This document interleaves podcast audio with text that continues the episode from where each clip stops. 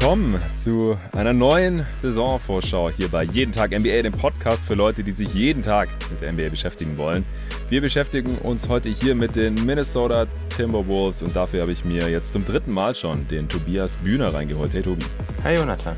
Wir haben schon dein Team, die San Antonio Spurs, hier besprochen. Dann sind wir rüber in den Osten, haben die Toronto Raptors besprochen. Beide Pots waren noch für jeden zugänglich und komplett öffentlich. Das hier ist jetzt ein Supporter-Pot. Wir gehen wieder rüber in den Westen und heute jetzt eben die Wolves. Wie kommt's, dass du auch Bock auf die Wolves hattest? Ich verfolge die Wolves jetzt auch schon seit einigen Jahren relativ tiefergehend. Das hat so ein bisschen damit angefangen, dass ich Carl Anthony Towns als Spieler einfach wahnsinnig spannend finde, gerade so von dem ganzen Archetype, der halt ist und ich immer so ein bisschen gefragt habe, wie baut man um ihn herum ein erfolgreiches Team auf und dann halt immer bei dem Team wieder beigeblieben bin. Auch so über die letzten Jahre hatten sie immer wieder irgendwie interessante Stretches, auch wenn es ja teilweise dann irgendwie wieder nicht so gut aussah und so bin ich dann irgendwie bei dem Team gelandet. ja, also die Wolves die haben schon immer wieder interessante Teams, aber ich habe vorhin auch nochmal realisiert, dass die in den letzten 17 Saisons einmal in den Playoffs waren. Also ja, Fan, Fan, von dem Team wollte ich jetzt nicht sein. Nee, also das, das hat jetzt mittlerweile schon fast Sacramento Kings Züge angenommen. Also da rettet sie ja auch nur dieses eine Spiel da in der letzten Saison gegen Denver, ja, wo dann ja, Tash Gibson nochmal irgendwie Jokic gestoppt hat, damit Butler und Phipps da halt diese eine Saison, wo man dann aber auch in den Playoffs total untergegangen ist gegen die Rockets. Also was den Erfolg angeht, nicht so glorreich, obwohl man halt diese ganzen hohen Picks und vielversprechenden jungen Spieler hatte und teilweise ja auch immer noch hat. Also Cat ist auch immer noch da. Letztes Jahr absolute Seuchensaison gehabt, auch im wahrsten Sinne des Wortes leider. D'Angelo Russell ist da, sein Kumpel, der ja für Wiggins kam und den Pick aus dem im Endeffekt der siebte wurde für die Golden State Warriors. Ansonsten Anthony Edwards, nochmal ein First Pick, der immer besser wurde im Verlauf der letzten Saison. Besonders viele Spiele hat man im Endeffekt dann aber nicht gewonnen. Deswegen musste ja auch äh, Ryan Saunders, der Coach, während der Saison schon gehen. Äh, Finch hat dann übernommen, da haben wir hier im Pod damals auch schon drüber gesprochen, die hat es ganz gut gefallen, was man da offensiv gemacht hat. Defensiv wurde es nicht besser, sogar, glaube ich, noch ein bisschen schlechter statistisch gesehen. Mhm. Aber es war auch ein relativer Rumpfkader da am Ende der Saison. Man hat jetzt auch nicht die große Flexibilität gehabt, in der Offseason äh, was zu machen. Man hat Beasley gehalten, man hat für Beverly getradet, man hat äh, Rubio gegen Prince getauscht, äh, de facto. Aber es ist jetzt hier kein ganz anderes Team als vorher. Ich denke, man setzt eher darauf, dass dieses Jahr die Spieler mehr Spiele machen können. Also allen voran natürlich Towns und Russell, die bisher auch nicht besonders viel zusammenspielen konnten, dass halt nochmal der neue Head Coach die Sachen in die richtige Richtung lenken kann. Dann im Front Office gab es auch noch ziemlich überraschenden Umbruch, nachdem es in der Ownership auch schon einen Umbruch gab. A-Rod hat ja da unter anderem jetzt Anteile der Wolves erworben. Der alte Besitzer Glenn Taylor ist aber jetzt noch drin. Das wird jetzt irgendwie so eine komische Übergangsphase, was auch ein bisschen weird ist. Uh, und der ehemalige GM Gerson Rosas äh, musste jetzt auch seinen Hut nehmen. Zum einen, also es ist offiziell was Performance-based. Und wenn man sich nochmal anschaut, was die Performance war, dann ist es auf der einen Seite sportlich auch nachvollziehbar, aber ich glaube, ein großer Grund war auch ein PR Debakel, nachdem Rosas da was mit einer extramarital Affair ähm, mit einer Mitarbeiterin hatte da im Front Office. Und das hat dann dazu ganz äh, ungünstigen Dynamiken geführt, wie man sich das vielleicht vorstellen kann. Äh, und dann äh, musste er eben auch gehen. Und Sachin Gupta ist aufgerückt, ein Analytics Guy, dessen Name man vielleicht auch schon kennt. Der hat unter anderem die ESPN Trade Machine mal konzipiert vor einigen Jahren die sicherlich der ein oder andere Hörer schon genutzt hat, um irgendwelche Fake-Trades auszuprobieren. Also da hat sich schon einiges getan um das Roster herum, aber der Kader ist noch weitestgehend der gleiche. Was hältst du jetzt so erstmal zusammengefasst von den Wolves und auch ihrer Offseason? Also die Wolves hatten letztes Jahr natürlich wirklich eine ganz, ganz grausame Saison hinter sich, aber prinzipiell finde ich jetzt den Weg, den man so eingeschlagen hat, gar nicht schlecht. Ich finde den Kader auch relativ solide zusammengestellt. Also vor allem der letzte Draft sieht natürlich, oder der Draft 2020 sieht natürlich extrem gut aus und macht so ein bisschen Hoffnung für, für mehr Zukunft.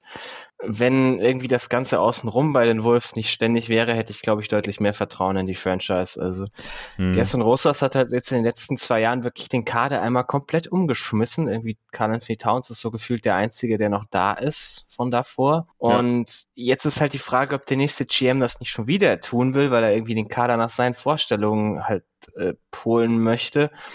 Und ich glaube, man hat nicht mehr so viele Chancen mit Towns, dass man jetzt langfristig mal den Weg findet, wo man hinkommen kann. Und deswegen wäre es mir jetzt, glaube ich, lieber, wenn man ein bisschen ruhiger um den aktuellen Kern aufbaut ähm, ist natürlich die Frage, ob man dafür vielleicht das stabile Umfeld hat, das man dafür wirklich bräuchte, weil auch, also auch diese ganze Ownership-Situation ist ein bisschen merkwürdig. Clint Taylor war sicherlich auch immer einer der misereren Owner der Liga. Das ist auch nicht unbedingt ein Geheimnis. Also die mhm. meisten Fans haben sich sehr gefreut, als klar wurde, dass er verkauft. Und jetzt kommt irgendwie raus, dass die, also das A-Rod und das ja mit so einem Technologieunternehmer irgendwie zusammengekauft, dass die gerade eigentlich noch gar nicht das Geld haben, die Franchise zu kaufen. Das ist ja, wohl der Hauptgrund, warum sich das jetzt über die nächsten zwei Jahre zieht. Ja. Macht nicht so viel Hoffnung, dass sie danach wahnsinnig bereit sind, spendabel zu sein, um ehrlich Stimmt. zu sein. Aber ich, ich weiß nicht. An sich finde ich den, den Kader eigentlich ganz cool und ich glaube, ich werde nächstes Jahr auch wieder mit Freude einige äh, Minnesota-Spiele gucken. Ja, also das ist echt, äh, muss mir nochmal betonen, was da in Minnesota die letzten Jahre los war. Das ist schon unglaublich. Also Cat hat jetzt auch nochmal gesagt, wie ja, heftig so der Ride für ihn bisher war. Gekrönt dann natürlich jetzt durch die letzte Saison, dann wo er persönlich eben auch diese Schicksalsschläge hat hinnehmen müssen mit den Todesfällen in seiner Familie und dann seiner Mutter durch Covid. Dann hat er selber noch gehabt, dann auch Verletzungen. Davor war er eigentlich auch nie verletzt gewesen, aber ähm, wie viele Front Offices und auch Coaches er jetzt schon mhm. in seiner noch recht kurzen Karriere schon durch hat, waren es fünf, ich glaube, Mitchell, Thibodeau, Saunders und Finch, ja, der vierte ist es jetzt. Vier. Es sind vier ja. Coaches und fünf GMs oder so. Es waren noch mehr, mehr verantwortliche Handlungspersonen als Coaches. Das war ein bisschen der traurige Teil der Geschichte. Ja, genau, da waren es fünf äh, Front Offices. Also Rosas war seit 2019 dran, also auch erst zwei Jahre. Und davor ähm, waren es Scott Layden und Thibodeau irgendwie so zusammen. Hm. Thibodeau auch alleine und 15, 16 war es noch Milton Newton. Also, genau. Und Flip Saunders hat, glaube ich, Towns noch gedraftet gehabt. Dann sind es fünf, glaube ich. Ja, ja, ja. Er hat ja auch irgendwo in einem Interview mal erwähnt, der, der, dass der Tod von dem irgendwie auch noch mit in seine Ära war oder so. Also, genau. Ja. ja. Ja, also kann eigentlich nur besser werden für Towns. Es war ja auch nochmal Thema im NBA Top 30 Spieler Pot jetzt für die kommende Saison, wo manche Towns halt in der Top 20 noch hatten und manche irgendwie noch am Ende der Top 30 irgendwo, weil das Talent ist unbestritten, aber Erfolg stellt sich einfach nicht ein und seine Löcher im Spiel, die werden irgendwie auch immer deutlicher und eher nicht kleiner. Und das Umfeld oder der Kontext, in dem er diese Leistung bisher vollbracht hat, die haben es ihm jetzt aber auch nicht besonders einfach gemacht bisher. Und deswegen wird es jetzt natürlich spannend, wie das in der kommenden Saison sein wird. Sprechen wir doch erstmal über die Starting Five. Die Wolves haben jetzt ein Preseason-Spiel gemacht. Ich habe mal reingeguckt. Da waren drei Starter jetzt weniger überraschend mit Towns, Russell und Anthony Edwards. Und daneben sind Josh Okogie und Jaden McDaniels gestartet. Ja.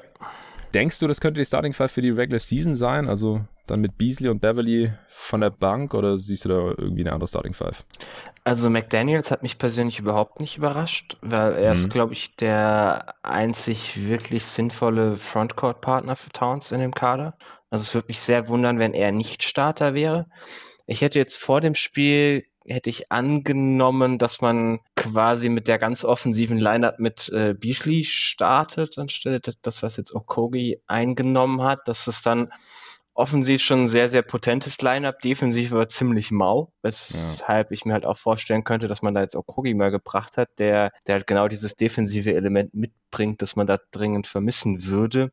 Hm. Patrick Beverly wäre natürlich ein Kandidat, der was ähnliches bringt, aber Beverly und Russell ist dann schon ein bisschen small. Also ich bin mir nicht ganz sicher, ob man, ob man wirklich sagt, man geht jetzt mehr so diesen All-Offense-Weg oder ob das Starting-Lineup, das wir in dem ersten Preseason-Spiel gesehen haben, nicht sogar tatsächlich das sein könnte, dass auch die Regular Season startet. Es würde mich ja, genau. wundern, wenn Beverly startet, um ehrlich zu sein.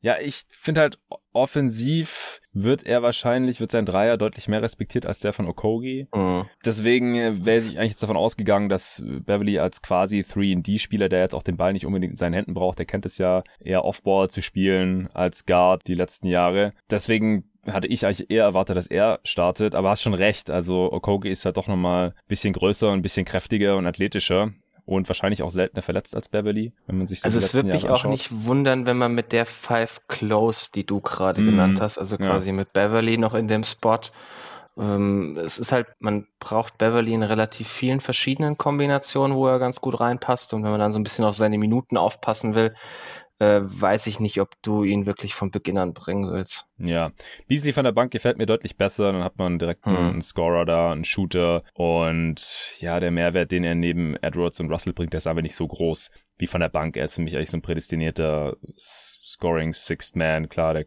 kann dann schon auf seine Punkte kommen. Hat er jetzt aber auch seine Kohle schon gekriegt und deswegen äh, wird er sich dann hoffentlich auch mit so einer Rolle zufrieden geben. Ja, deswegen kann ich mir schon vorstellen, dass man halt neben Towns, Edwards und Russell so viel Defense wie möglich möchte und mhm. die bringen halt am ehesten Okogie und McDaniels. McDaniels äh, hatte sich da auch schon zum Ende der letzten Regular Season als weiterer Starter aufgedrängt. Der hat jetzt ein grausames erstes Preseason-Spiel gemacht. Äh, wollen wir nicht überbewerten, aber 0 von 1 in 13 Minuten und 6 Fouls sieht jetzt nicht so toll aus. ähm, ich könnte mir halt vorstellen, dass Vanderbilt vielleicht da auch mal noch Minuten bekommen könnte, mhm. weil er halt auch ein ganz guter Defender und Rebounder noch ist. Aber ansonsten drängt sich da jetzt halt auch niemand mehr auf. Also der Kader der Wolves ist halt auch, kann man glaube ich schon mal sagen, jetzt nicht so besonders toll. Die mussten auch ein bisschen gucken, dass sie nicht zu teuer werden jetzt in der Offseason und das sieht man halt auch auf der Bank. Ja, also sonderlich viele Optionen hat man nicht. Die meisten sind dann eben relativ jung, was man da irgendwo noch rumlaufen hat. Vanderbilt habe ich mir auch schon überlegt. Es, es gab auch Diskussionen, ob man nicht Vanderbilt und McDaniels spielen lassen möchte in vielen Lineups, weil das mhm. halt die Variante wäre, wie man möglichst viel Defense und Länge noch neben Towns bekommt oder äh, wo wir gleich dazu kommen, vor allem hinter Towns. Das ist natürlich, das ist, glaube ich, eher so eine Sache für ein Lineup für ein paar Minuten als ein wirkliche, wirkliche Starting-Lineup. Äh, da dürfte dann doch meistens einfach Edwards als nomineller Small Forward gelistet sein, der dann aber auf dem Flügel schon einiges an, an On-Ball-Defense übernehmen muss, wenn nicht Okogi daneben steht. Und das ist hm. auch nicht unbedingt das, wo du ihn haben willst. Beverly ist halt gegen Wings doch ein bisschen zu kurz. Ja. Äh, gegen, klar, gegen Guards das ist ein sehr guter On-Ball-Verteidiger. Wäre wär neben Russell auch nicht ganz unpraktisch, weil den willst du auch nicht unbedingt On-Ball verteidigen lassen. Das hat ja sogar Finch selbst gesagt, das finde ich auch krass, weil das sagen Coaches ja auch selten so deutlich. Ähm, ja, Russell, äh, On-Ball eher nicht, aber Off-Ball, da, da könnte er vielleicht ein paar gute Sachen machen. Äh, ja, ganz nicht. ehrlich, was, Russell liefert sich ja auch mit dem Martin Rosen im Duell, wer am wenigsten Screens der ganzen Saison irgendwie durchkämpft. ja, ja, äh, kommen wir gleich noch zum, zum defensiven System. Aber beste Lineup oder Closing Lineup ist dann vielleicht mit Beverly statt mm. Okogie und ansonsten ja, würde ich würde ich annehmen. Mm, ja. Also mit Russell, Beverly, Edwards, McDaniels und Towns wäre wahrscheinlich meine meine Closing Five, wenn ich es aufstellen würde. Hast du einen Breakout-Kandidaten? Äh, Jaden McDaniels, über den wir gerade schon mal ganz kurz geredet haben, ist in dem, was man jetzt spielen will, wahnsinnig wichtig mit seiner Defense, weil mit der, mit der Help Defense und der Secondary Rim Protection, die er mhm. bringt, zeigt offensiv auf jeden Fall auch genug Ansätze, dass er, dass er irgendwo eine Rolle spielen kann. Er muss in der Offense der Wolves nichts kreieren, weil so viele Spieler drumherum, die das einfach können mit dem Ball in der Hand. Und dann ist das, was er mitbringt, auch da ein ganz interessanter Rollenspieler für jemanden, der jetzt noch recht früh in seiner Karriere ist, der, der zwar mal ein gehyptes Prospekt war, aber im Draft jetzt auch nicht sonderlich hoch weggegangen ist, ist das, glaube ich, schon, schon gewisse Menge an, an Breakout auf jeden Fall, wenn du dann in deiner zweiten Saison ein guter Starter bist, muss man auch erstmal zeigen. Ja. Den zweiten, den ich vielleicht noch hätte, weil ich da ein bisschen zwiegespalten bin, ob ich den nicht eher bei zu wenig Minuten habe, ist äh, Leandro Bolmaro. Hm. Der ist halt die Sorte Pick-and-Roll-Creator, die du da in der Second Unit brauchen könntest, gerade wenn man wenn man Beasley jetzt da nicht voll vertraut, man, wenn man den jetzt nicht so als, als wirklichen Creator sieht, sondern mehr, mehr als reinen Scorer, der halt nicht so viel Playmaking für andere mitbringt, da wäre wohl Maro halt eine etwas bessere Option. Ist halt auch ein sehr, sehr guter On-Ball-Defender, hat auch ein bisschen mehr Size als zum Beispiel Beverly, also könnte mhm. da auch als, als Point-of-Attack-Defender in einem Kader, das davon einfach nicht sonderlich viele hat, ganz wichtig sein. Ich bin mir nur nicht ganz sicher, wie viele, wie viele Minuten er wirklich sehen wird, ist jetzt quasi Rookie, auch wenn er echt das Jahr davor gedraftet wurde, aber äh, jetzt seine erste Saison ja. in der NBA. Ich, ich, bin mal gespannt, welche, welche Rolle er irgendwie in der Rotation spielen kann. Ich, ich könnte mir schon vorstellen, dass er mehr zeigen kann als Rookie, als die meisten Leute glauben, weil er halt jetzt auch über Jahre hinweg eigentlich in der professionellen Liga gespielt hat. Ja, genau. Also nochmal kurz zur Erinnerung für die Hörer, die es jetzt gar nicht auf dem Schirm hatten, dass die Wolves den äh, auch noch gestasht hatten. Der war der 23. Pick in der ersten Runde äh, 2020, also in der letzten Draft, ähm, die ja noch gar nicht so lang her ist. Noch nicht mal ein Jahr. Äh, 6'6 groß, Argentinier, wo hat er jetzt zuletzt gezockt? Barcelona. Ja, ja, ja, also spanische Liga, zweitbeste Liga äh, der Welt. Ja, okay, klar, also das könnte gut sein. Wäre dann halt eine gute Rookie-Saison. Ich glaube, Breakout, so ein klassischer Breakout-Kandidat ist er in der Form dann nicht. Und dann ist es halt Jaden McDaniels. Genau, der hat sich ja, wie gesagt, auch schon im Verlauf der letzten äh, Regular Season da in äh, die Rotation gekämpft und gegen Ende der Saison, also so März, April, Mai, schon an die 30 Minuten pro Spiel äh, gesehen. Wenn er das halten kann, bestätigen kann und positiven Impact haben kann, dann äh, ist das auf jeden Fall schon mal ziemlich wichtig für die Wolves. Sieht jemand aus deiner Sicht vielleicht zu viele oder zu wenige Minuten? Zu viele Minuten, das ist halt immer ein bisschen die Frage, wer von den Spielern da auf dem Flügel Minuten sieht. Wir haben es ja gerade schon festgestellt, der Kader ist ein bisschen dünn. Also irgendjemand wird da mehr spielen müssen, als seine reine Spielerqualität jetzt vielleicht unbedingt zu erwarten lese. Also wenn Josh Okogi startet, ist das für einen Starter schon jetzt nicht das, das allerüberragendste Niveau. Hm. Ich hatte mal noch Torian Prince auf dem Zettel, wo ich mir nicht ganz sicher bin, welche Rolle der da jetzt spielen soll, für den man getradet hat, weil er ja doch relativ viel verdient und dann vielleicht irgendwie das passende Image beim, beim Coaching-Staff hat, das halt so ein Gehalt immer mit sich bringt äh, hm. dass er dann am Ende irgendwie einen Haufen Minuten als Backup auf dem Flügel spielt, weil sie da halt nicht so viele Leute haben. Mir persönlich gefällt Vanderbilt da deutlich besser als Torian Prince, für das, was die Wolves brauchen. Ich mhm. persönlich würde halt den deutlich mehr Minuten spielen lassen als Torian Prince. Andererseits hat man für Prince eben getradet und Vanderbilt erst wahnsinnig spät gesigned in der Offseason. Da gab es ja auch einiges an, an hin und her, bis der mal seinen Vertrag unterschrieben hatte. Also so unfassbar wertvoll scheint er in der Organisation nicht gesehen zu werden. Ja, aber wurde, Prince, ganz, wurde Rubio nicht einfach eher gedumpt Dump, und Prince ja, kann, weil er weniger kann, verdient und kürzeren Vertrag hat? Äh, Vertrag haben beide gleich lang. Ah ja, stimmt, oder? die laufen ja. beide schon aus. Also aber er verdient es, fast sind, 5 Millionen weniger. Ja, ja, ja, gut, das ist, das ist, das ist, das ist natürlich ein Punkt. Ist schon richtig, das ist wahrscheinlich der Hauptgrund, aber am Ende, also irgendjemand muss da ja auf dem Flügel spielen. Ich kann mir halt vorstellen, wenn der Coaching-Staff irgendwie auf die Bank guckt und sieht, auf der einen Seite Torian Prince und auf der anderen Seite Vanderbilt, würden sich viele Coaches der Liga wahrscheinlich doch für Prince entscheiden.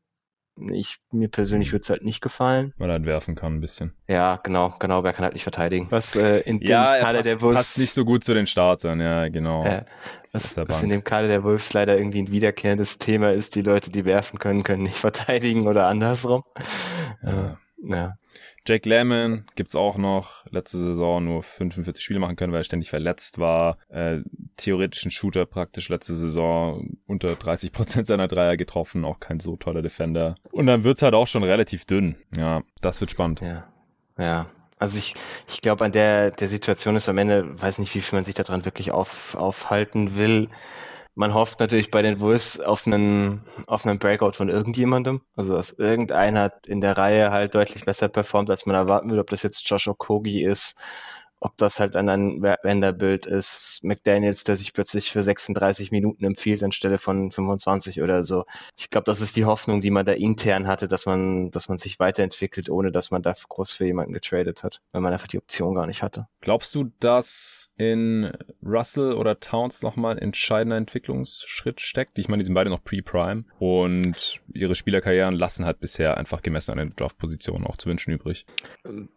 Also bei Russell glaube ich das weniger.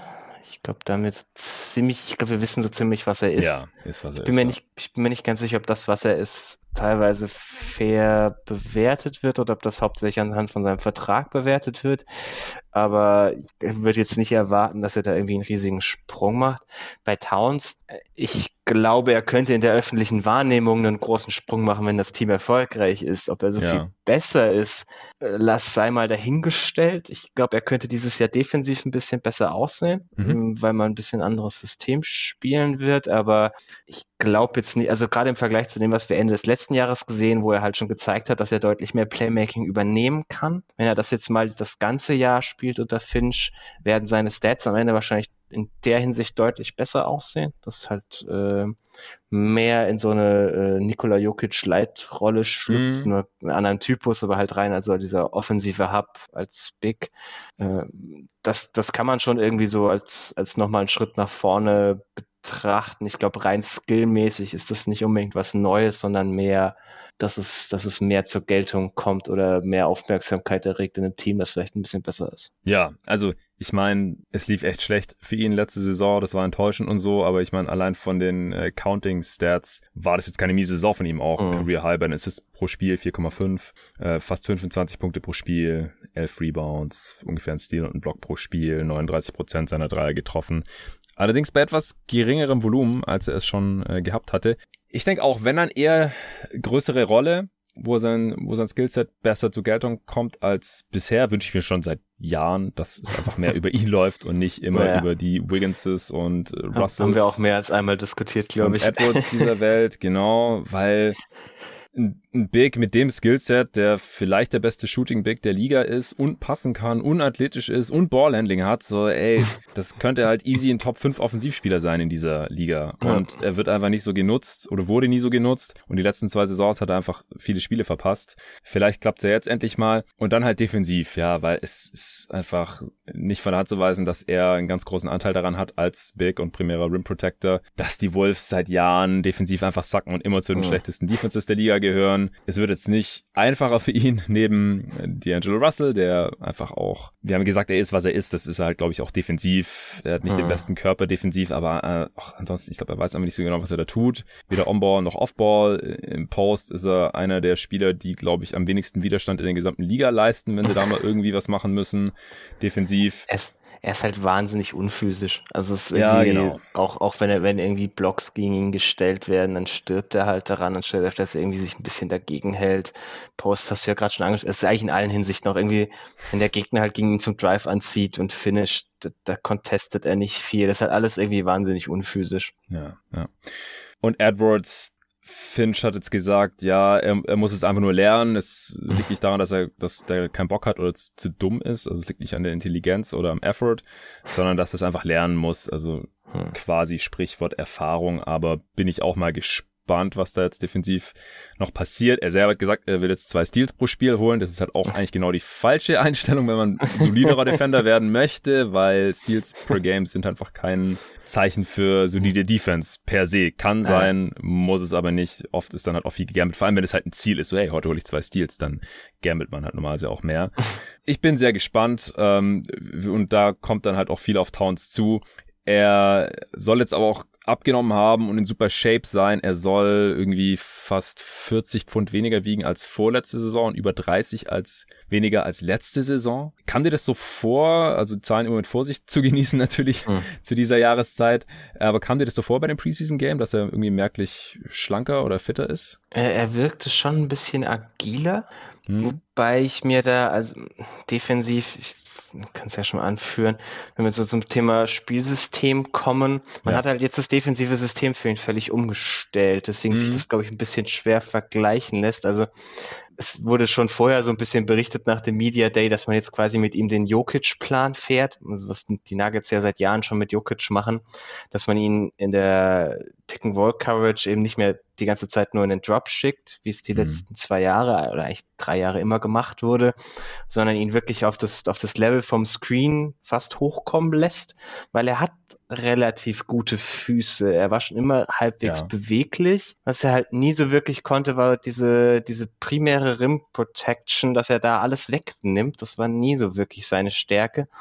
Also, und das hat man halt gesehen. Er sieht, er sieht relativ agil aus am Perimeter. Äh, es ist jetzt nicht so, dass er, dass er irgendwie massenhaft switchen könnte und vor jedem kleinen Guard bleiben kann, aber man hat schon gesehen, dass er da auf jeden Fall agil genug ist, um mit Spielern, die dann zum Drive anzusetzen, schon mitzugehen. Äh, er kam jetzt nicht ganz so hoch raus, wie, wie Jokic das meistens macht. Also Spieler, die, die einen guten Pull-Up-Jumper haben, können das wahrscheinlich immer noch ein bisschen mehr bestrafen, als wirklich äh, das, das extreme Blitzing, das, das Denver halt lange gespielt hat. Mhm. Aber es, es sah auf jeden Fall schon mal deutlich besser aus. Ich weiß jetzt nicht, wie viel darauf ich irgendwie auf eine bessere Shape zurückführen würde und wie viel davon, dass einfach das System besser zu dem passt, was, was er kann.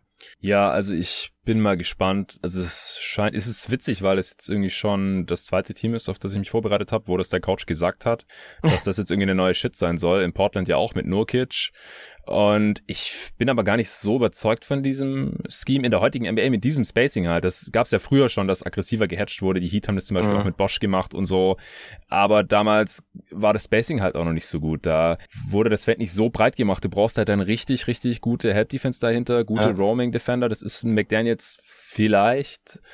Ähm, das passt, passt halt zum Skillset von McDaniels. Ja, genau. So. Äh, aber das ist dann, also da kommt dann schon auch einiges auf ihn zu. Mhm. Und Towns ist, hat eigentlich die körperlichen Anlagen, um ein besserer Rim Protector zu sein, ein besserer Drop Defender als Jokic. Mhm. Also ich verstehe schon, dass man da jetzt mal was anderes machen will.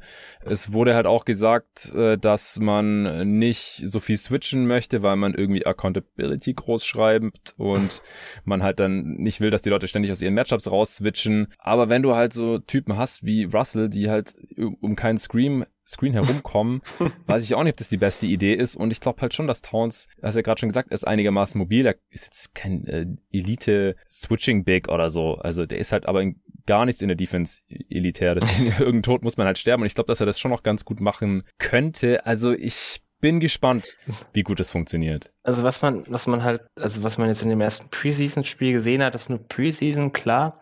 Aber was das System halt verlangt von dir, ist äh, wahnsinnige Aktivität defensiv. Also wenn du, weil das halt ist halt auch so eine, so eine Coverage, ein bisschen bei den Raptors drüber geredet, die das ja auch ganz gerne mal spielen. Es ist eine, eine Coverage, die dich automatisch direkt in Bewegung bringt als Defense. Ja. Im Gegensatz zum Beispiel wie so ein Drop-Scheme. Ja. Also du musst dahinter schon mal Rotation machen. Und dann, man merkt, man merkte, dass die Spieler vielleicht dadurch etwas motivierter sind in der Defense, dadurch, dass sie wissen, hm. dass sie ständig Rotation machen müssen. Das heißt nicht unbedingt, dass sie jedes Mal die richtige Rotation machen. Aber gerade so, ähm, Anthony Edwards, du hast es ja gerade schon mal angesprochen, so ein bisschen bei ihm, dass er, dass er gesagt hat, er möchte halt so zwei Steals. Man hat schon gesehen, dass er deutlich mehr so als defensiver Playmaker auftreten will. Also er hat echt viele Rotationen gemacht. Ich war sehr positiv überrascht, weil das irgendwas ist, das man von ihm halt bisher noch wirklich null gesehen hat. Also so eine reine, aus so einer reinen, sagen wir mal, Erziehungsperspektive könnte das, glaube ich, für den einen oder anderen von denen gar nicht schlecht sein. Hm. Wie, wie erfolgreich sie damit sind, weiß ich dann nicht. Allerdings muss ich ehrlich gesagt zugeben, ich glaube nicht, dass es ein defensives Scheme gibt, mit dem das Team wirklich erfolgreich ist an dem Ende des Fendes. Deswegen macht's das am Ende wahrscheinlich nicht so wirklich aus. Fair, fair. Äh, in der Offense, was denkst du, können wir da erwarten? Wir haben jetzt schon gesagt, dass es schön wäre, wenn Towns mal seine tollen ja. Skills ein bisschen besser zur Geltung bringen könnte. Aber trotzdem, also ich glaube, Russell wird auf seine Punkte kommen und er ist ja auch ein guter Playmaker, darf man nicht unterschlagen.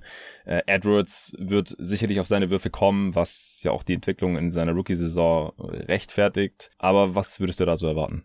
Also ich würde, glaube ich, relativ viel von dem erwarten, was wir letztes Jahr unter Chris Finch schon gesehen haben. Es ist oft auch so, dass du halt Offense deutlich schneller implementieren kannst als Defense. Ja. Defense brauchst du halt doch so eine Offseason, gerade wenn du ein ganz neues System einführen führen willst.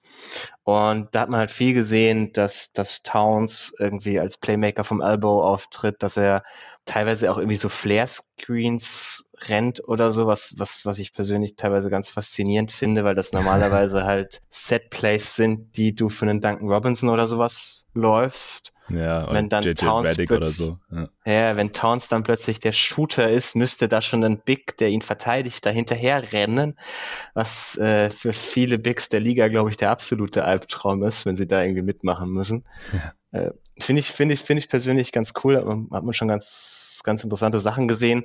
Und gerade, gerade so Sachen sind halt Plays, die dann mehr Off-Ball passieren, wo man dann Russell durchaus auch On-Ball benutzen kann, weil er ist als Playmaker schon, glaube ich, besser auch als sein Ruf. Also so gerade als Passer ist er wirklich gut.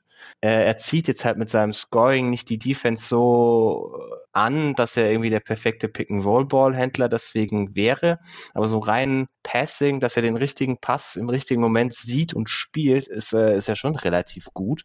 Ja. Und wenn man dann irgendwie Off-Ball so Towns und Edwards Action rennt, so inverted, wo End dann zum Korb zieht und Towns äh, zu, zur Dreierlinie rauspoppt, ist das halt so entgegen von allem, was Defenses gewöhnt sind und passt so gut zu dem Skillset von den beiden, dass das, glaube ich, schon ganz cool an, äh, aussehen kann, wenn man das wirklich äh, sauber eintrainiert hat. Ja, ja. Also ich denke auch, offensiv ist da einiges drin und hat sich schon das Richtige angedeutet. Trotzdem wird es spannend, glaube ich, mit den Würfen. Also wir hatten ja auch hm. dort in der letzten Saison vier Dudes, die mindestens 19 Punkte pro Spiel hm. aufgelegt haben. Das wird es nicht mehr geben, weil so viele Possessions und Würfe gibt's halt einfach nicht. Der Grund ist, warum Beasley, Russell, Edwards und Towns natürlich alle über 19 Punkte pro Spiel auflegen konnten, ist, dass sie extrem wenig Possessions zusammen hatten. Hast du eine Ahnung, wie wenig? Äh, also ich weiß es ohne, ohne Beasley. Das habe ich nachgeguckt. wie viel war es äh, ohne Beasley? Also die drei dann? Ohne Beasley sind ungefähr 700 Possessions. Also von, von Towns, Edwards und Russell zusammen? Ja, ja. Fand ja. ich gar nicht so schlecht als Sample Size. Ja, mit Beasley sind es 26. Autsch. Ja, der, klar, der war, der, war, der, der war ja am Ende die ganze Zeit raus, als ja. die drei da mal gespielt haben. Ja, logisch. Ja, ich glaube, das waren ein, zwei Spiele. Also 26 ja, Possessions. Ja, das, das er, ergibt Sinn, ergibt Sinn. Ja, das ist nichts. Ein Team hat pro Spiel 100 Offensiv-Possessions ungefähr. Aktuell, das ist die Pace. Deswegen, irgendwer wird da weniger, deutlich weniger Würfe mhm. bekommen. Äh, Beasley, wie gesagt, sehen wir eher von der Bank dann da als Scorer. Da kann er bestimmt noch einiges machen. Aber was denkst du so? Wer, wer muss da ein bisschen zurückstecken? Von den groß, großen drei, in Anführungsstrichen, von den Startern. Ich, ich denke, es wird hauptsächlich Russell sein, so im Thema Scoring, der zurückstecken muss. Einfach weil er das am schlechtesten kann von den dreien. Und weil man ihm halt auf die Idee verkaufen kann, dass er dann stattdessen halt irgendwie acht, neun Assists pro Spiel hat. Das, also, dass er halt in der mhm. einen Hinsicht zurücksteckt und dafür auf andere Art und Weise eingebunden wird, kann ich mir schon ganz gut vorstellen. Neun Assists, ey, das wäre ja deutlich über seinen bisherigen Career. Er hatte mal ja. sieben, als er All-Star wurde. 7,0, äh, aber auch 21 Punkte damals bei den Nets. Ja, aber ich, ich verstehe auf jeden Fall, äh, was du war, meinst. War jetzt nur eine dahingeworfene Zahl. Ja, ja, weißt, schon, was ich meine. Schon klar. Man wird eben die neuen verkaufen, dann kommt er vielleicht auf 7,3, wenn es gut läuft. Ist ja aber auch im Endeffekt egal. okay, okay. Fair. Ja. Ja, aber nee, ich, ich denke auch, also Edwards als aufstrebendes Talent, so, ich glaube, dem kann man das äh, schwerlich sagen, hm. so, ey, das, äh, du musst jetzt weniger machen als in deiner Rookie-Saison. Und du hast ja gerade schon gesagt, er war ja zum Ende hin auch schon effizienter sogar, als es D'Angelo Russell bisher in seiner Aber Karriere war. Wo, wo wir gerade beim Thema Raten sind, Will, willst du raten, äh, in welchem offensiven Percentile die drei, also die Lineups mit den dreien gleichzeitig auf dem Feld waren in den 700 Possessions? Ja, wenn ich so fragst, dann wahrscheinlich sehr hoch. Irgendwas mit einer 9 vorne dran? Ja. Ja, krass, keine Ahnung, 93. 99. Was? Aha. wow, also, wow, wow. Da war, da war auch, ist auch ein bisschen, bisschen Shooting dabei. Also irgendwie, sie haben auch währenddessen 44 Prozent ihrer Dreier getroffen, aber auch die, die Frequency halt war halt wahnsinnig hoch, der Dreier. Und das waren dann halt, das sind halt auch Lineups, die, die eine unfassbare Menge an Shooting haben. Also, dass sie eine gute Quote auflegen, ist jetzt gar nicht, gar nicht irgendwie ungewöhnlich. Also ich glaube, das passt schon ganz gut zusammen mit denen, weil man hat eben, man hat eben eigentlich alles, was du brauchst, um eine gute Offense zu laufen. Also du hast, ja. du hast wahnsinnig viel Spacing, du hast einen elitären Creator, du hast genug Rim Pressure, du hast ein bisschen Playmaking. Also wenn, wenn der Rest, also wenn die anderen zwei Spieler, die da auf dem Feld stehen, jetzt keine totalen offensiven Nullen sind, ist das schon, schon relativ spicy, was du da, glaube ich, auf dem, auf dem Feld zusammen kommen kannst. Zumal das auch Lineups sind, die vielleicht mal ein bisschen mehr in Transition gehen können, weil das was ist, das man überhaupt nicht gesehen hat in den letzten Jahren, was mit dem Kader eigentlich ein bisschen schade ist, während mhm. mit den, also in den Lineups mit den dreien auf dem Feld sah das halt auch schon deutlich besser aus. Der, der witzige Teil willst du auch raten, äh, in welchem Percentile sie defensiv waren. Ja, wahrscheinlich dann äh, bottom 10%, äh, also genau gespiegelt. Ja, aber nicht, ja, nicht auch, im ersten, oder? Nee, nee, auch, auch da ist eine 9 vorne, also sind im neunten Percentile defensiv. Ja.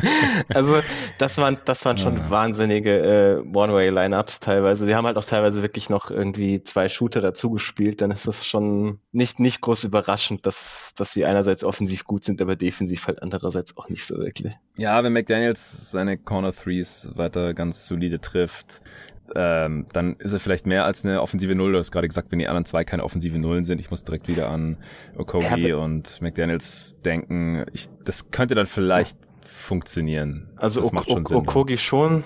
An ja. McDaniels denke ich da jetzt weniger. Also wenn es irgendwie McDaniels und Beverly sind, würde das schon völlig reichen, meiner ja, Meinung nach. Also da hast du mehr als genug. Die, die beiden anderen Spieler, die da noch in den Lineups stehen, die müssen ja nichts kreieren. Das machen ja die anderen drei. Da war ja eher die Frage, wer von denen muss schon zurückstecken, als dass du genau. noch jemand anders bräuchtest, der da jetzt wahnsinnig viel mit dem Ball in der Hand macht, sondern die anderen zwei Spieler in den Lineups müssen einfach nur einer irgendwie in der Ecke und der andere vielleicht mal äh, above the break stehen und ab und zu einen Dreier werfen und da halbwegs respektiert werden. Das reicht schon. Ja. Okay, gibt's jetzt noch irgendwelche Stärken und Schwächen, die wir noch nicht besprochen haben? Ich glaube nicht, oder?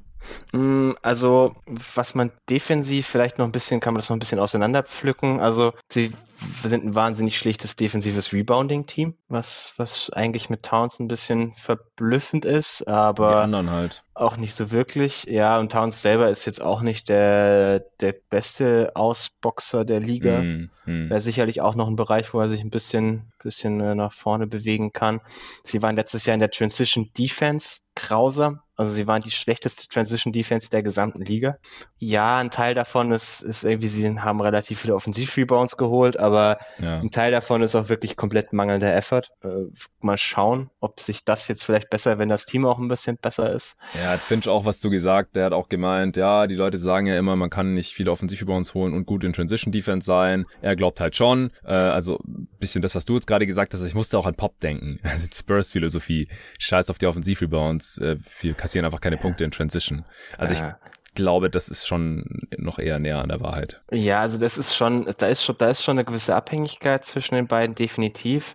Ähm, aber sag mal so, wenn du die, die zehntmeisten Offensivrebounds holst, musst du deswegen nicht das schlechteste Transition-Team der Liga sein. da gibt's schon noch ein bisschen ja, Upside. Ja. ja, ja, auf jeden Fall gibt's gibt's Upside. Das nee, nee. will ich auch gar nicht Abrede stellen. Ansonsten, äh, Schwäche, die wir jetzt vielleicht noch nicht diskutiert haben, ist halt auch die Abhängigkeit von Towns. Also, wenn Towns Spiele verpasst, klar, das ist irgendwie bei jedem Superstar mit einem äh, mittelmäßigen Team außenrum so, aber ja. ich glaube, bei den Wolves ist es noch ein bisschen schlimmer als bei den meisten anderen Teams, weil wenn Towns da ausfällt, habe ich wirklich Sorgen, wie das Team sonderlich viel gewinnt. Aber ja, ja ansonsten haben wir es, glaube ich, größtenteils abgedeckt. Ich glaube halt einfach, dass die ersten paar Jahre von Towns da repräsentativer waren als die mhm. letzten beiden Saisons. Also er war davor einfach nie verletzungsanfällig, war ich immer fit und die letzten zwei Jahre waren halt aus verschiedenen Gründen da ganz anders. Ja. Wir haben es jetzt schon ein paar Mal angerissen, wie gut die Wolves sein könnten in bestimmten Lineups und so. Äh, ich denke, wir können schon zum äh, Best Case kommen und wo sie dann halt auch landen äh, an beiden Enden des Feldes und wofür das dann auch reicht in dieser Western Conference. Was sagst du, Best Case? Also ich glaube, da, da wird jetzt der eine oder andere überrascht sein, weil im Best Case kann ich mir halt durchaus vorstellen, dass das eine Top 5 Offense ist. Also das Talent Top hat 5. man meiner Meinung nach. Ähm, wenn die Defense dann irgendwie nur halbwegs, also ich glaube nicht, dass die Defense überdurchschnittlich sein kann. Also egal mit welcher, egal mit welchem Scheme oder sonst was und selbst im Best Case glaube ich, dass du eher so äh, um Platz 18, 19, vielleicht 20 rumrennst. Also für die Top 5 Offense müsste Towns schon eine MVP-Level-Saison spielen, ja. was ich ihm aber eigentlich auch zutrauen würde, weil das halt doch ein rein offensiver Award ist am Ende. Zumindest, ja. sagen wir mal, in der öffentlichen Wahrnehmung. Also MVP-Level, er wird, er wird, bevor wir falsch verstanden werden, er wird never ever nächste Saison MVP werden. Nein, nein, nein, nein, nein. Das ja. war nicht, also ich, ich, ich habe auch keinen äh, Award-Kandidaten hier oder so. Towns wird nicht irgendwie, aber rein, also er könnte das vom Level her schon spielen. Es würde mich ja. nicht, nicht wundern. Ähm, und wenn man dann halt so eine Top 5 Offense ist, die Defense nicht, nicht letzter ist, also so ein bisschen wie Dallas letztes Jahr, die rein vom Netrating her ein 47 Siegeteam wären auf eine 82 Siege-Saison. Oder auch Portland ging ja in eine ähnliche Richtung. Die, gut, die waren defensiv dann wirklich grausam, aber dafür waren sie halt offensiv auf Platz 2, was jetzt vielleicht ja bisschen besser ist als das, was ich den, den Wolves zutrauen würde. Aber so Richtung 47 Siege halte ich jetzt nicht für völlig ausgeschlossen, wenn es bei dem Team mal gut läuft.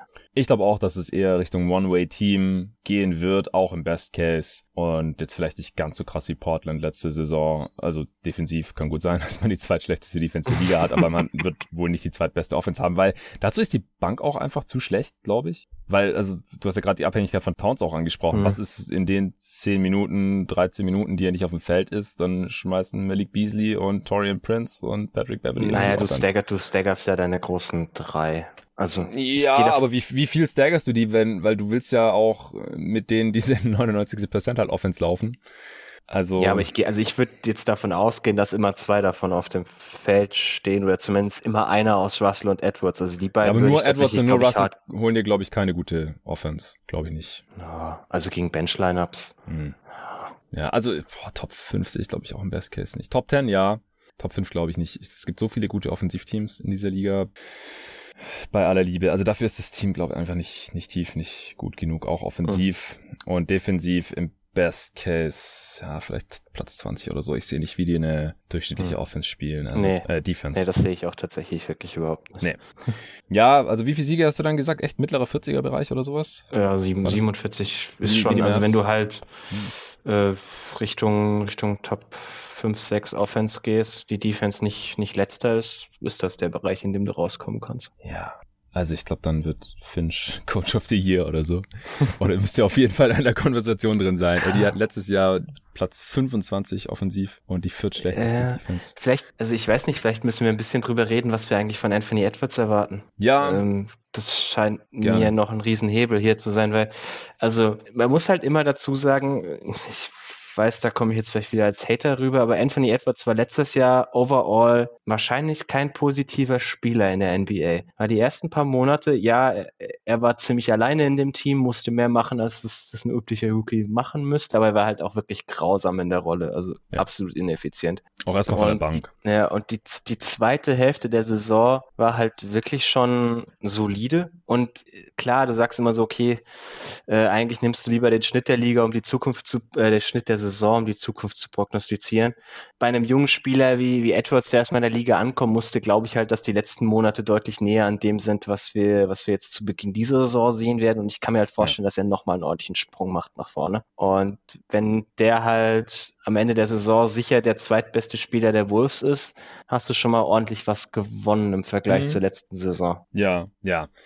Ich denke auch, also es ist ja echt krass, wenn man sich so seine Monthly Splits anschaut, mal mhm. abgesehen von den vier Spielen im Dezember, die lasse ich jetzt mal raus, aber Januar Offensivrating 88, Februar 94, März 100, April 106, die acht Spiele im Mai noch 123. Also man sieht einfach eine kontinuierliche Steigerung und halt nicht nur in der Effizienz, sondern äh, im Prinzip auch noch gleichzeitig im Volumen. Er hat ja auch im Mai in den letzten acht Spielen dann war nicht nur krass effizient, sondern hat auch noch 27 Punkte, 5,5 Rebounds mhm. und fast 5 Assists aufgelegt. Also das würde er jetzt auch nicht im Schnitt zeigen. Nee. Das würde mich wundern. Er ist seine zweite Saison, ja. Und die ja. wenigsten Spieler sind auch in der zweiten Saison schon Plus-Spieler. Also ich glaube, man kann froh sein, wenn er äh, ja so gut ist wie äh, ein bisschen besser ist, vielleicht wie in der zweiten Saisonhälfte. Und das war ein 108er Offensivrating bei 24 Punkten und dreieinhalb Assists. Was, was, was, er, was er dann halt sein könnte, ist der, der solide Pick-and-Roll-Creator, den du mit der Bench brauchst, wenn Towns unten ist, der dir mhm. dann genug halbwegs solide Offense, weil er ist halt einfach dieser Kerl, dem du wirklich im Pick-and-Roll den Ball geben kannst und der dann, wenn er heiß läuft, auch nach Belieben scoren kann.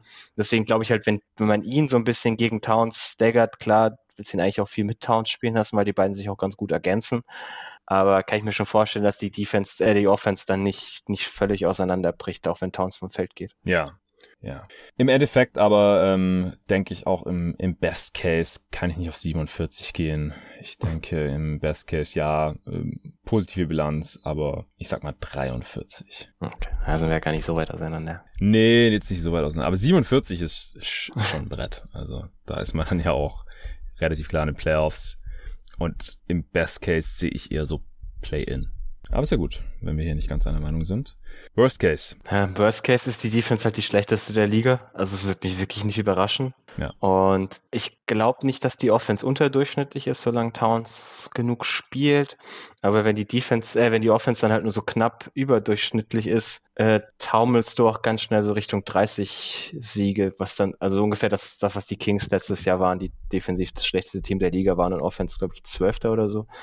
Ähm, so in die Richtung kann ich mir das ganz gut vorstellen. Ja, also ich denke auch, dass sie selbst im Worst Case besser sein werden als jetzt in der gerade abgelaufenen Saison. Weil ja. was da alles passiert ist, das war halt schon unter dem, was wir, wir, wir nehmen, halt. Wir nehmen hier halt auch den Realistic Worst Case. Also genau, selbst genau. in meinem Worst Case verpasst Carl Anthony Towns halt nur 20 Spiele und nicht noch mehr. Ja, wobei er letzte Saison, glaube ich, auch nur 22 am Ende verpasst hat. Aber genau, ja. das war halt schon sehr nah am, am Worst Case dran, auch mit den anderen Spielern. Ich meine, dass die vier besten Offensivspieler halt gerade mal 26 Possessions zusammen hatten, das äh, spricht da halt auch schon irgendwie Bände. Du, du meinst, Und... Malik Beasley sitzt dieses Jahr nicht mehr im Gefängnis? ich hoffe es. Ja, letztes Jahr hatten sie dann auf eine 82 Spiele-Saison, wenn man das Net-Rating hochrechnet, laut Linie Glass halt 26 Siege. Ich glaube auch, da werden sie drüber landen. Hast du gesagt 30, oder? 30, 30 ja. Ja, passt. Nehme ich auch. Jetzt ist halt die Frage, wo sehen wir sie im Endeffekt realistisch dann? Das Over-Under, das wir hier immer mit einbeziehen bei dieser Frage, das liegt im mittleren 30er-Bereich bei 34,5, also deutlich näher am Worst Case. Gehst du dann drüber? Ja, also ich hätte hier tatsächlich das Over. Äh, ich muss vielleicht doch langsam mal, glaube ich, meine, meine Liste für die ganze Liga machen. Ich habe das Gefühl, ich habe ein paar zu viele Overs. Aber du warst so, auf jeden Fall in allen drei Previews over. Ja, ja. Weil wir, wir haben auch nicht zu den Teams aufgenommen, die ich äh, weniger gerne mag als der öffentliche Konsensus. Bulls. Ja. ähm, Genau, aber ja, die nehme ich, die nehme ich mit Arne morgen auf. Äh, ganz kurzer Exkurs. Over-Under für Chicago liegt bei 42,5. Wie weit bist du da drunter? Oh, das ist okay. Das, na, das ist gar nicht mal so hoch, wie ich gerade erstmal dachte. Bin ich nur knapp drunter, aber drunter. Okay, okay. Ähm, nee, also zu, zu den Wolves, so ein Realistic Case glaube ich halt, dass das auf jeden Fall eine überdurchschnittliche Offense ist. Vielleicht so Richtung Platz 10, kann ich mir gut vorstellen. Äh, die Defense wird definitiv unterdurchschnittlich sein, hätte ich jetzt mal so Richtung Platz 25 geschoben. Und wenn du das dann zusammenrechnest, kommst du irgendwo so bei 37, 38 Siegen raus. Das, das könnte im Westen fürs Play-In reichen. Äh, sicherlich nicht für Homecourt Advantage im Play-In, aber für den neunten oder zehnten Spot könnte das schon reichen. Ja, also ich habe 35 aufgeschrieben gehabt beim ersten Power Ranking und da hat sich jetzt eigentlich auch nichts großartig dran verändert. Ich meine, der Beverly Trade war da auch schon durch. Den fand ich eigentlich ganz gut. Also Jared Culver, der hätte da auch, glaube ich, einfach nichts mehr gerissen. Also ich finde Beverly auf jeden Fall rein auch vom, vom Fit her, weil er halt neben diese ganzen Creator so toll passt. Also es ist egal, ob es jetzt Russell, Beasley, Edwards ist, also er passt da überall eigentlich ganz gut rein daneben. Also fand ich auf jeden Fall einen guten Trade. Ja, also ich habe sie äh, noch bisschen über den Spurs, über die wir ausführlich gesprochen mhm. hatten. Da hatte ich 33 gesagt, Pelicans 38 und jetzt auch mit der Sernverletzung, die ja bis vor kurzem noch äh, wusste kein Mensch von, war einfach geheim gehalten worden. Da habe ich ein bisschen Angst. Preview nämlich auch übermorgen auf mit Torben zusammen. Ich glaube, den Pelicans würde ich jetzt dann vielleicht ein paar Siege abziehen und die dann eher den Wolves geben und sie damit dann halt auf Platz 10 und damit auf den letzten Play-in-Platz im Westen schieben. Ja, das kann ich mir schon vorstellen, also aber. Ich, ich so. hätte sie auch wieder über den Pelicans, aber ich glaube, bei den Pelicans bin ich auch eher wieder am unteren Ende. Ja, ist auch schon ein bisschen deprimierend, der Kader. Und wie gesagt, wenn Zion jetzt halt die Vorbereitung verpasst und dann, dann weiß man nicht genau, in was für eine Shape er da ist. Äh, ich, ich finde den Kader halt echt nicht geil. Die Offseason fand ich auch mies. Schade. Ist echt schade. Ich würde Zion sehr, sehr gerne mal in der Postseason sehen. Aber zurück zu den Wolves. Äh, du sagst 37 oder was war das? Ja, ich sag 37. Ich gebe mir jetzt mal ein mehr, erstmal 36. Ich muss da vorsichtig sein. Ich habe ich hab eh schon zu viele Siege verteilt dieses Mal, aber da hat mich Nate Duncan im Endeffekt jetzt auch davon überzeugt, dass er halt sagt, äh, jedes Jahr, also die meisten Prognosen sind halt besser, wenn man eher zu viele Siege verteilt, weil ein, zwei Teams haben halt irgendwie Verletzungen und holen dann 10, 15 Siege weniger, als man dachte und dafür passen dann die 28 anderen Teams besser. Und deswegen hat man dann halt mhm. irgendwie vielleicht 20 Siege zu viel verteilt oder so. Das äh, ja, klappt also finde find ich jetzt ich. für die für die Previews definitiv auch sinnvoll, dass man sich mehr drüber unterhält. Wo sehen wir denn das Team gerade offensiv und defensiv, wenn wenn es halbwegs normal läuft und nicht sagen, okay, wir ziehen dafür jetzt noch fünf Prozent ab, weil sie verletzt sein könnten oder so. Äh, ja für die, für meine Siege, die ich am Ende verteile, damit ich wette, werde ich schon ein bisschen gucken, dass es aufgeht. Aber zu, zum Analysieren finde ich das, glaube ich, auch gar nicht den schlechtesten Ansatz. Ja, also ich habe jetzt gerade in der gesamten Liga 17 Siege zu viel, glaube ich. Ah, nee, 27, sorry, 1230 okay. Siege müssten es sein. Ich okay, habe 1257. Eher, eher, eher drei Teams, die abschmieren. Das ist auch nicht. Ja, ja, oder 27 sind nicht mal zwei Teams, die 15 Siege weniger holen. Also, ja. Also das Ding ist, wir preisen ja schon auch immer ja Verletzungsanfälligkeit irgendwie ein. Hm. Haben wir jetzt ja auch, ähm, beziehungsweise hier haben wir jetzt heute gesagt, bei Russell hätte man das vielleicht machen sollen, aber bei Towns haben wir gesagt, wir hoffen jetzt Dafür halt, dass wir die ersten paar Jahre. genug. ja, offensiv ja anscheinend schon. Also ja, ja, gibt also, halt sonst, abseits von ihm gibt es halt auch sehr wenig Playmaking im Kader. Ja, ja es ist, ist, ist schon richtig. Also klar, das ist ja bei jedem Team so, wenn einer der, der sagen wir mal, drei besten Spieler verletzt ist, wird es dir schon wehtun, aber es ist halt nochmal was anderes, als wenn dein, wenn dein Star irgendwie verletzungsanfällig ja. ist. Was ich aber eigentlich sagen will, es gibt halt jedes Jahr wahrscheinlich zwei Flug-Injuries von mhm. wichtigen Spielern, die man einfach nicht voraussehen kann. Ja, das kann man einfach nicht mit einpreisen hier. Wenn, wenn Evan Baines versucht, irgendwie unter Steph Curry zu sliden. Zum Beispiel. Ja. okay, ähm, hast du jetzt noch einen interessanten Aspekt, den wir noch gar nicht besprochen ich, haben? Ich, ich bin wahnsinnig stolz auf uns, dass wir es geschafft haben, jetzt seit was 50 Minuten zu reden, ohne einmal das Wort Ben Simmons zu sagen. ich glaube, es muss nochmal sein. Weil Minnesota ist für mich immer noch die mit Abstand sinnvollste Destination, die für, die für Ben Simmons traden könnte. Ja, ich habe mich da mittlerweile auch für erwärmt, ehrlich gesagt. Einfach weil der Fit mit Towns auch ziemlich geil ist, offensiv. Weil der Fit mit Towns ist ganz geil, der, der Fit mit Edwards ist ganz geil den Fit mit Russell finde ich auch nicht schlecht und es sieht halt inzwischen so aus, als könnte man ihn für ein Paket bekommen, das hauptsächlich aus äh, Beasley, McDaniels und Picks besteht, was ich jetzt am Anfang der Offseason auch nicht gedacht hätte. Aber wenn man halt dann wenn man halt diesen Pick-and-Roll-Creator hat, in die Rolle teilen sich so ein bisschen Edwards und äh, Russell, wenn man den Shooting Big hat, der, der viel machen kann, der auch ein guter Passer ist, dass Simmons auch irgendwie als Cutter ein bisschen auftreten kann und man halt einfach insgesamt genug Spacing hat um ihn herum. Ja. Und man ist halt kein Team, das dieses Jahr die Championship gewinnen will, sondern es wäre für die Wolves ganz, ganz toll, wenn sie in die Playoffs kommen würden. Ja. Und bei allem, was wir über Ben Simmons sagen, kann, dabei hilft er dir ja schon, so ist es nicht. Ja. Ähm, deswegen, und ich kann mir halt auch gut vorstellen, dass es intern so schon so ein bisschen den Druck gibt, auch gerade vom neuen Management, wenn man, wenn man für einen äh, in Anführungszeichen All-Star traden kann, das doch gefälligst zu tun. Äh, Deswegen, also ich, ich glaube, dass Minnesota gerade das Team sein dürfte, das es am härtesten versucht. Das heißt nicht unbedingt, dass es das Paket ist, das Daryl Murray am besten gefällt, aber dürften da durchaus noch am, mit dabei sein, glaube ich. Ja, Rosas hatte ja auch unter Murray schon in Houston gearbeitet, wenn mich gar nicht alles täuscht. Und ich glaube auch Gupta ja. hat schon mit ihm gearbeitet. Also sie kennen sich ja. ziemlich gut, so die haben bestimmt die Handynummer vom anderen und haben da bestimmt auch schon häufiger drüber gesprochen. Aber ich meine, die Wolves haben halt nur so viel, wie sie anbieten können. Sie können halt was anbieten und ich meine, härter kann man es ja, nicht versuchen, weil was willst du noch mitschicken? Genau, das, das, also das Problem von den Wolves ist nicht das, ist nicht der Wille, sondern das Angebot. Und die Frage ist, ob sich äh, die, die Nachfrage von, von Philly langsam diesem Angebot annähert, wenn man irgendwie in marktwirtschaftlichen ja. Begriffen reden möchte.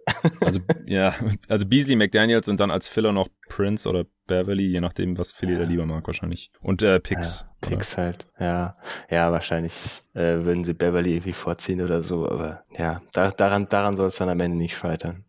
Firsts können sie doch noch ein paar wegtraden, ne? Äh, alle jetzt wieder. Ja, ja sehe ich auch also, so. Ja, da wäre dann vielleicht noch Spielraum, weil Wolves Picks sind äh, wertvoll, vor allem wenn die schwach geschützt sind, die wir jetzt erst wieder gesehen haben.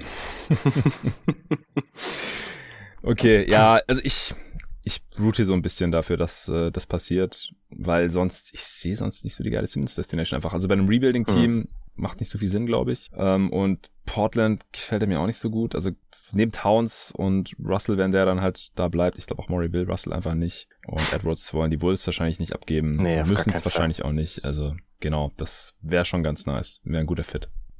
Besser als jetzt irgendwie Okogi oder so, den er de facto ersetzen will. oh, das ist aber auch, äh, was, was, was ein Kompliment. Sorry, ich hoffe, die Leute verstehen, wie ich das meine. Ja, also jetzt haben wir ja schon so ein bisschen über beste Assets gesprochen mhm. und auch über die miesesten Verträge. Also der, pff, weiß nicht, der mieseste Vertrag ist wahrscheinlich einfach ein Dealo, aber der geht nur noch zwei Jahre. Also einfach overpaid mit ja, über 30 was, Millionen. Was, was bei dem ganzen Vertragsthema vielleicht viel interessanter ist, als da einzelne rauszunehmen. Also im Sommer 2023, gerade wenn man den Simmons Trade jetzt nicht macht, könnte man sneaky viel Cap Space haben. Dann hat man mhm. End auf seinem letzten Jahr im Rookie-Vertrag, man hat Towns im letzten Jahr von seinem Max klar, das ist dann, also bis zu dem Zeitpunkt sollte man gucken, dass man die Franchise aufgeräumt hat, stabil ist und vielleicht auch halbwegs erfolgreich war die nächsten, die letzten zwei Jahre vorher, dann könnte man, okay, Minnesota ist jetzt, ist jetzt wirklich. Ich wollte gerade sagen, und dann strömen alle Free Agents nach Mini. ich glaube nicht. Ja, aber äh, wenn End bis dahin halt auch All-Star ist und Towns ja. irgendwie doch in der MVP-Konversation und sie sich dann einen dritten Buddy suchen, den sie im Jahr vorher beim All-Star-Team, keine Ahnung, mit dem sie die ganze Nacht durchgezockt haben, weil sie ja doch sympathisch sind, die zwei. Äh, also ich, ich halte es jetzt nicht für ausgeschlossen oder man muss ja auch nicht unbedingt immer vielleicht nur den größten Free Agent anlocken, aber dass man halt wieder, man hat jetzt bald wieder mehr Flexibilität, als es die letzten Jahre der Fall war. Ja, das ist wahr. Okay, Mann, dann äh, wären wir hier durch. Ich glaube, wir sind beide gespannt auf die kommende Saison der Wolves. Ich hoffe auch wirklich für Towns, dass er hier mal so ein. Also, ich habe vorhin beim Breakout-Player halt auch kurz über ihn nachgedacht, dass er halt mal ja. so diesen Breakout zum tatsächlichen Superstar seinem Talent entsprechend hat. Defensiv ein bisschen solider, offensiv, wie gesagt, Top 5 und dann bestimmt auch bei jeden Tag NBA bei den Awards, bei Offensive Player of the Year Diskussionen mit drin. So, er ist mit Jokic und Embiid oder nach denen, wie auch immer, dann je nachdem, was er da halt auflegt, halt schon so der talentierteste Offensivbig aktuell. Hm. Ich würde ich bin ja, wie, wie eingangs erwähnt, auch in der Hinsicht so ein bisschen ein Fanboy. Also ich würde es ihm wirklich auch gönnen. Yes, das ist ein schönes Schlusswort. Also danke dir nochmal, allen danke fürs Zuhören und natürlich auch fürs Supporten. Bis zur nächsten Preview. Ciao.